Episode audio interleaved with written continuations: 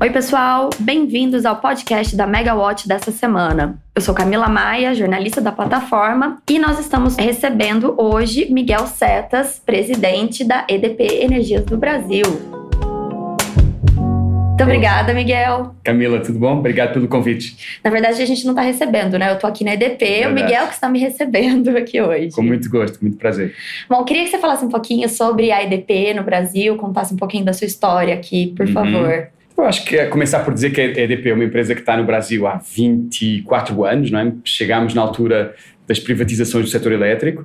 Uma empresa que começou do lado da distribuição, inicialmente era uma empresa que era basicamente uma distribuidora, mas que hoje, passado mais de 20 anos, é uma empresa completamente integrada. Tem negócios na distribuição, nós temos hoje operação em São Paulo, no Espírito Santo, e uma participação relevante em Santa Catarina também, na Celeste, empresa catarinense. Mas para além da distribuição, temos um, um, portfólio bastante completo de usinas hidrelétricas e uma usina termoelétrica, cerca de 3 gigawatts de capacidade instalados.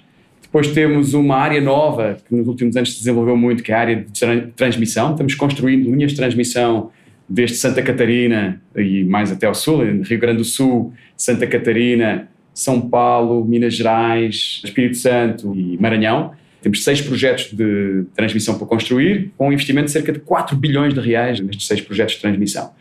E depois uma área que para nós também é muito importante, que é a área de serviços e que agora tem todo este desenvolvimento agregado com uh, toda a parte de solar, energia solar distribuída, autoprodução, que é uma área que nós achamos que nos próximos anos no Brasil vai ter um grande desenvolvimento. Portanto, hoje somos uma empresa completamente integrada, com um portfólio nos, nos vários segmentos da cadeia de valor que emprega 3 mil pessoas, 3.200 pessoas aqui no Brasil todo. Temos operações no Brasil todo, só não temos em Roraima, é o único estado onde nós não temos operações, mas temos clientes, temos uh, projetos de eficiência energética, investimentos de transmissão, como eu comentei, usinas, distribuidoras de, de energia elétrica, pelo país todo e agora com um foco de investimento aquilo que nós chamamos as redes reguladas, não é? Portanto, na área de transmissão, na área de distribuição, e em todo aquilo que é os desenvolvimentos do setor nesta nova era que chamamos de transição energética. Não é? E, portanto, essas tendências hoje levam-nos para um setor completamente diferente. É um setor que, está, que se está criando e onde as fontes renováveis vão ter uma presença cada vez maior. Nós, no ano passado, em 2019, acho que você tem consciência disso, cerca de 10% da energia brasileira já foi gerada com energia eólica, não é? Sim. Cerca de 9,5%, se não me falha a memória. Essa presença cada vez mais forte de energias renováveis vai se fazer sentir nesta década que nós começamos agora, não é? 2020, 2030, nós vamos chegar a um ponto em que a energia hidrelétrica, que representava cerca de 70% da matriz energética, vai reduzir-se para cerca de 50%, menos de 50% em 2030, não é? E vão aparecer, vai aparecer na matriz energética brasileira essa presença cada vez maior de energia eólica e de energia solar. Em 2030 já vamos ter mais energia solar do que energia eólica no país. E, portanto, é, essa, toda essa transformação também faz com que a empresa, ao longo destes 20 anos, também tivesse que se realinhar com aquilo que são as tendências do setor. E é isso que nós fizemos nestes 20 anos. Essa mudança do setor, essa transição energética, a gente vê muito na própria EDP, né? Uhum. Alguns anos atrás, quando vocês ainda estavam concluindo aquelas últimas obras, né, das hidrelétricas, o foco era esse, né? Uhum. Concluir uhum. as obras. Eu lembro, uhum. vocês anteciparam, inclusive, Cachoeira Caldeirão, São Manuel. E aí, a partir de então, vocês entraram num ciclo novo. Foi. Transmissão, Isso. que no começo foi uma coisa meio tímida, mas hoje uhum. já são 1.441 quilômetros. Quilômetros, é isso aí né? Sendo que Muito muita parte, 1.300 ainda em construção. Uhum. E vocês também conseguiram entrar forte nessa parte de serviços, uhum. é, geração distribuída. Uhum. uhum. Isso é um foco novo de crescimento? Qual que é agora a estratégia daqui para frente? É, claramente, esse é um foco dos últimos anos. Portanto, nós fechamos, como você comentou também, um ciclo de crescimento de geração hidrelétrica, construindo três usinas na Amazónia e, portanto, essas três usinas concluídas até 2018. Uhum. A partir de 2017 entramos num novo ciclo, foi de expansão na transmissão.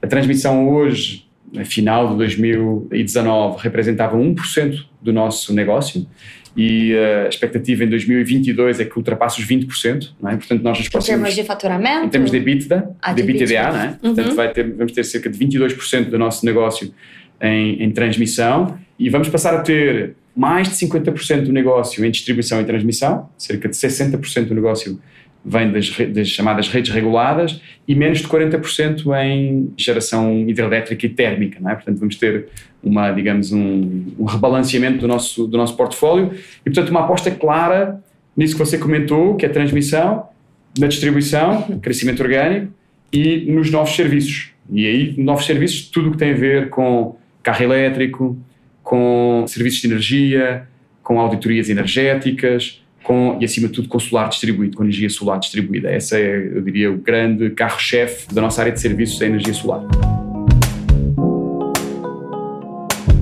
E essa mudança, por exemplo, com os contratos regulados que vocês ainda têm, né? Você tem uma previsibilidade de geração de caixa por um longo prazo. Com a área de serviços, já não há essa previsibilidade tão longa, né? Digamos. Os contratos Sim. são mais curtos. Mesmo os contratos de geração distribuída, eles têm o quê? Mais ou menos uns 10 anos? Depende. 10 anos até já é um período bastante, uh, diria, até bastante atípico, não é? Há contratos que podem ir do, dos 5 anos eh, até tipicamente até 15 anos, não é? Uhum. São, é, é, o período típico dos contratos de geração distribuída. Mas, obviamente, nós privilegiamos contratos com mais de 10 anos. Uh, mas você toca num ponto certo, quer dizer, uh, obviamente que com o tempo esses CCARs vão terminando as usinas vão ficando expostas a mercado, não é? Portanto, vai haver menos, um percentual menor dos nossos contratos de energia que têm esse perfil regulado, perfil contratado e de longo prazo. E essa também é uma razão pela qual nós passámos a investir muito em transmissão. É? E a transmissão funciona também para nós como um mitigador de risco dessa previsibilidade de receita. Ou seja, vamos ter no nosso portfólio, vamos deixar de ter tantos contratos uh, de longo prazo na, nas usinas, em particular as usinas hidrelétricas, mas passamos a ter uma fonte muito estável de receita, que é, que é a transmissão, e, e pesando mais de 20%, acaba por fazer essa substituição em termos de percentual no nosso mix de negócio. E aí, a transmissão, vocês têm esses projetos na carteira, muitos em construção, e eles devem ficar prontos até 2022. Esse é o prazo regulatório, mas o que nós temos feito é, tal como fizemos, você mencionou isso, nas usinas hidrelétricas, estamos com objetivos muito ambiciosos de antecipar essas eh, esses prazos de entrega, Vocês não é? acabaram de antecipar um. Isso, duas antecipações que já foram entregues. A primeira foi no Espírito Santo com 24 meses de antecipação e a segunda foi agora uh, no Maranhão com 19 meses de antecipação. É? Portanto, tudo isso são, são objetivos muito fortes de negócio. Quando você consegue antecipar uma linha, passa a ter, uh, digamos, a receita cheia dessa, dessa linha, não é? Completa, portanto, receita completa. Nem tem risco hidrológico, como tínhamos no caso das usinas, claro. não é? Quando nós antecipámos as usinas, tínhamos de alguma maneira que, su que, suportar o risco hidrológico dessa antecipação. Agora, isso não existe na transmissão, não é? Portanto, a antecipação tem um valor muito grande para recompor as rentabilidades, para a rentabilidade aos projetos de transmissão. E, portanto, estamos com objetivos até de fazer a antecipação da antecipação. O que é que isso significa? Nós fomos ao leilão, aos leilões de transmissão, já com algumas premissas de antecipação, e hoje os nossos objetivos são de antecipar, são de bater essas metas de antecipação que já tínhamos posto nos leilões, que é sermos mais ambiciosos, inclusivamente nessa, na conclusão dessas linhas. E, portanto, no Maranhão conseguimos agora fazer essa antecipação, estamos trabalhando para fazer isso em Santa Catarina, fazer uh, em Minas Gerais e São Paulo, e, e, falta mais uma linha também no, no Maranhão. Portanto, é, é, o nosso objetivo é esse. Além de leilão, vocês também já compraram um projeto certo. que tinha sido licitado uhum. ali em 2000, 2016. 2016. Naquele leilão de 2016, Isso. que foi, acho que, os primeiros leilões ali foi. que as regras melhoraram. Isso aí. E acabou que esse projeto ainda não tinha saído do papel, estava é com um atraso significativo. Sim. Mesmo nesse projeto, vocês conseguem antecipar? Nós, em princípio, nesse projeto, vamos eh, reduzir o risco de atraso, mas quando adquirimos essa linha já estava na conta, de alguma forma, que ela podia ter algum atraso. E, portanto, eh, nesse projeto, possivelmente vamos ter algum atraso em relação à meta regulatória, mas estamos correndo para garantir que essa linha entre em funcionamento enfim, no mais curto prazo de tempo. Na prática, nós, quando adquirimos, ponderamos esse risco, não é? O claro. risco de atraso e as implicações que um atraso pode ter, e ainda assim a conta sai muito positiva. Não é? Nós conseguimos nessa linha uma rentabilidade maior do que aquela que teríamos conseguido nos leilões eh, de linhas novas. E, portanto, essa linha teve uma, uma rentabilidade estimada de cerca de 12% real. Uh, se nós tivéssemos entrado no leilão, no leilão do mesmo ano, uh, desse ano em, que nós comprámos a linha, essa rentabilidade seria maior do que propriamente aquela que nós teríamos obtido nos, nos lotes novos contratados no leilão. Portanto, isso para nós fez muito sentido claro. atuar no chamado mercado secundário, não é? Sim. Que hoje, como nós sabemos, o mercado primário de leilões é um mercado que está muito, muito, muito aquecido, muito competitivo e, portanto, nós complementamos essa estratégia de participação nos leilões com uma estratégia de participação no mercado secundário e estamos buscando novos projetos, para além deste que nós compramos agora. Nos últimos leilões, é, a gente viu a, a, presença de muitas empresas novas, construtoras, que não têm uma tradição em operação dessas linhas. Isso cria oportunidades novas para vocês nesse mercado secundário? Pois é, Camila, esse foi um pouco o que aconteceu a história deste lote Q, não é? Que nós acabámos de adquirir no ano passado. Era uma empresa chinesa e uma empresa construtora brasileira que queriam sair desse projeto e que, que o venderam nesse processo de alienação. Nós, basicamente, o que achamos é que vai surgir com, nos próximos anos um mercado bastante líquido de projetos, como você comentou, de algumas empresas que foram aos leilões, mas não querem fazer implementação e que querem repassar esses direitos de, concessão para outros operadores. E, portanto, nós estamos atentos a esse mercado. Transmissão é a prioridade para a EDP em termos de crescimento hoje? Eu diria que é o segmento que hoje concentra maior investimento. Nós hoje temos 4 bilhões de reais concentrados neste segmento e, portanto, nós dobramos esse investimento nas distribuidoras e, portanto, é uma parte importante do nosso CAPEX. Eu diria de cerca de 600 milhões de reais por ano vem do investimento recorrente da distribuição. É? Portanto, nós tínhamos um CAPEX anual em média de 1 bilhão de reais, mil milhões ou 1 bilhão de reais. Portanto, eu diria hoje mais de metade desse recorrente de 1 bi é de crescimento orgânico na distribuição. Mas obviamente que na, na, distribuição não podemos excluir, e nós temos feito esse, fizemos esse movimento quando adquirimos, ou temos vindo a adquirir estas, estes 25% da participação que nós temos na Celesc, não é? é? essa mostra que é outra avenida de crescimento, que é o crescimento inorgânico. É? E, portanto, tudo o que tem a ver com privatizações das, das concessões da distribuição é algo que nos interessa e, portanto, estamos naturalmente atentos àquilo que se passa no mercado, ainda há algumas empresas que não estão privatizadas e, portanto, essa é para nós, efetivamente, outra das prioridades. Portanto, quando você coloca em termos de dimensão, o que é que é a prioridade da empresa em termos de crescimento? Eu diria transmissão, pelo histórico já claro. de investimento comprometido, e distribuição, não só pelo crescimento orgânico que nós temos neste momento, mas também com, com as possibilidades de crescimento inorgânico.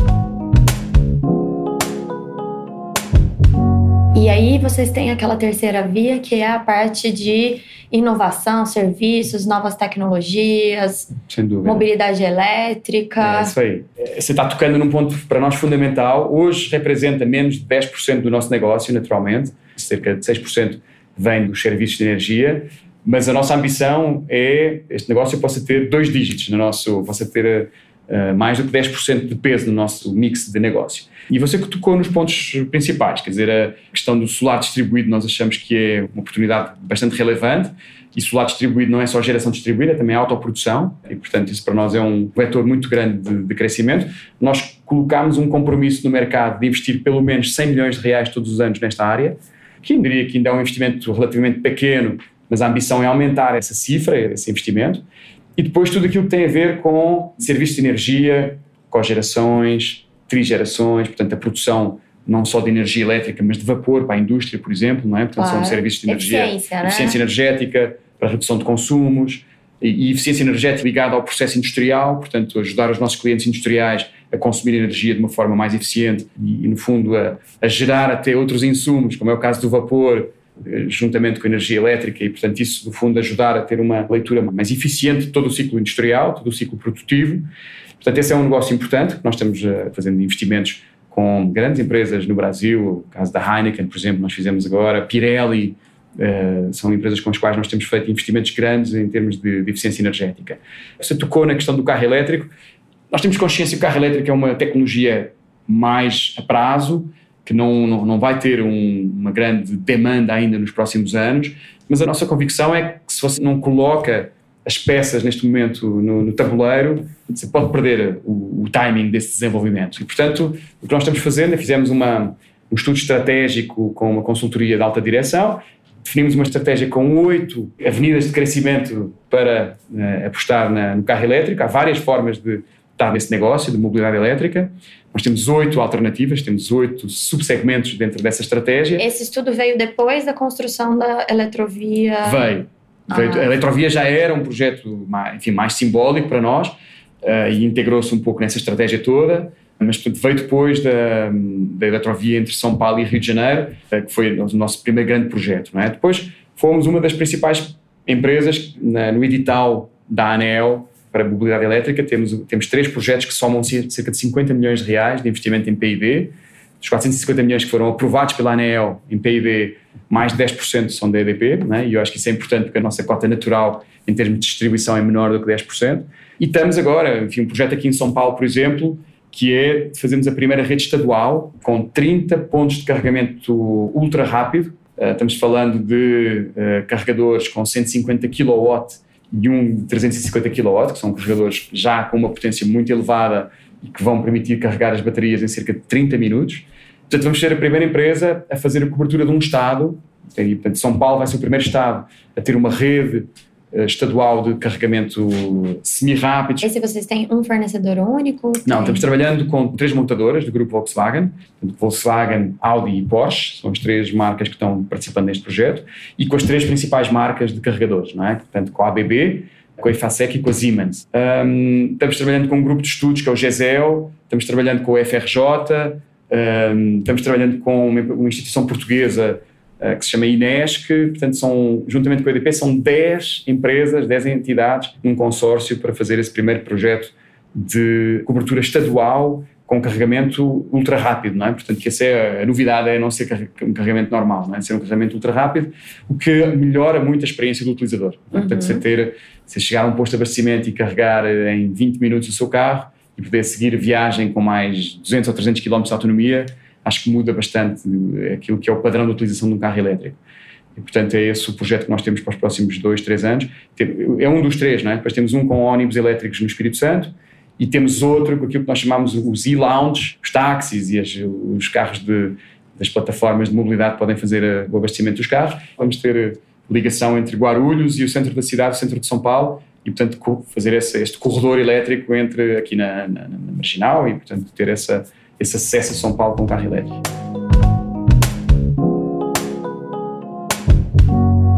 Finalizar, Miguel, eu queria saber qual que é a visão ali do pessoal da IDP em Portugal sobre esse momento que vocês vivem aqui.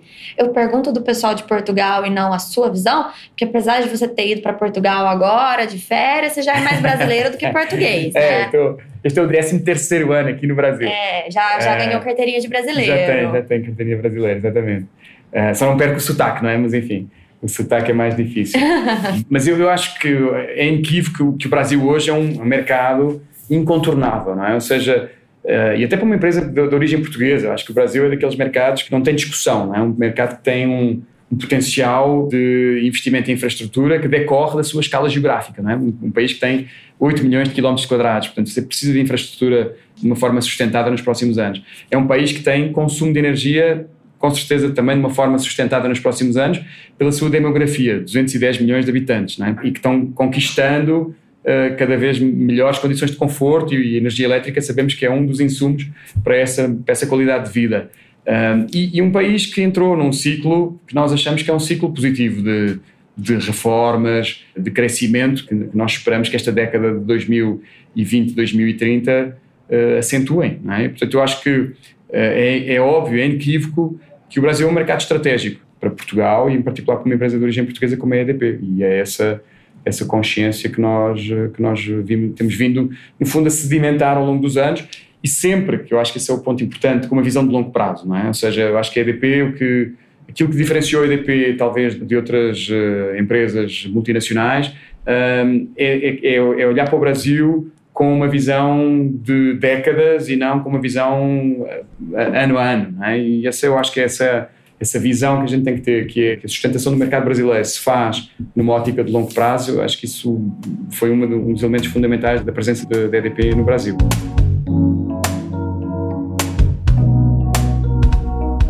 Legal, Miguel. Obrigado, Ótimo, Camila. então. Muitíssimo Foi um prazer estar obrigada. aqui, né? estar aqui fazermos aqui a primeira ensaio aqui no, na Megawatt, aqui no primeiro podcast. Desejo muito sucesso para este novo meio. Acho que vai, enfim, vai ser com certeza um agente importante no setor. Vai trazer um, com certeza qualidade de informação ao setor elétrico por isso desejo muito boa sorte. Agradeço e espero que a gente possa colaborar outras vezes. Com certeza que sim. Vocês estão cheios de planos, então as novidades. Estamos aqui, estamos, estamos disponíveis para continuar a conversa.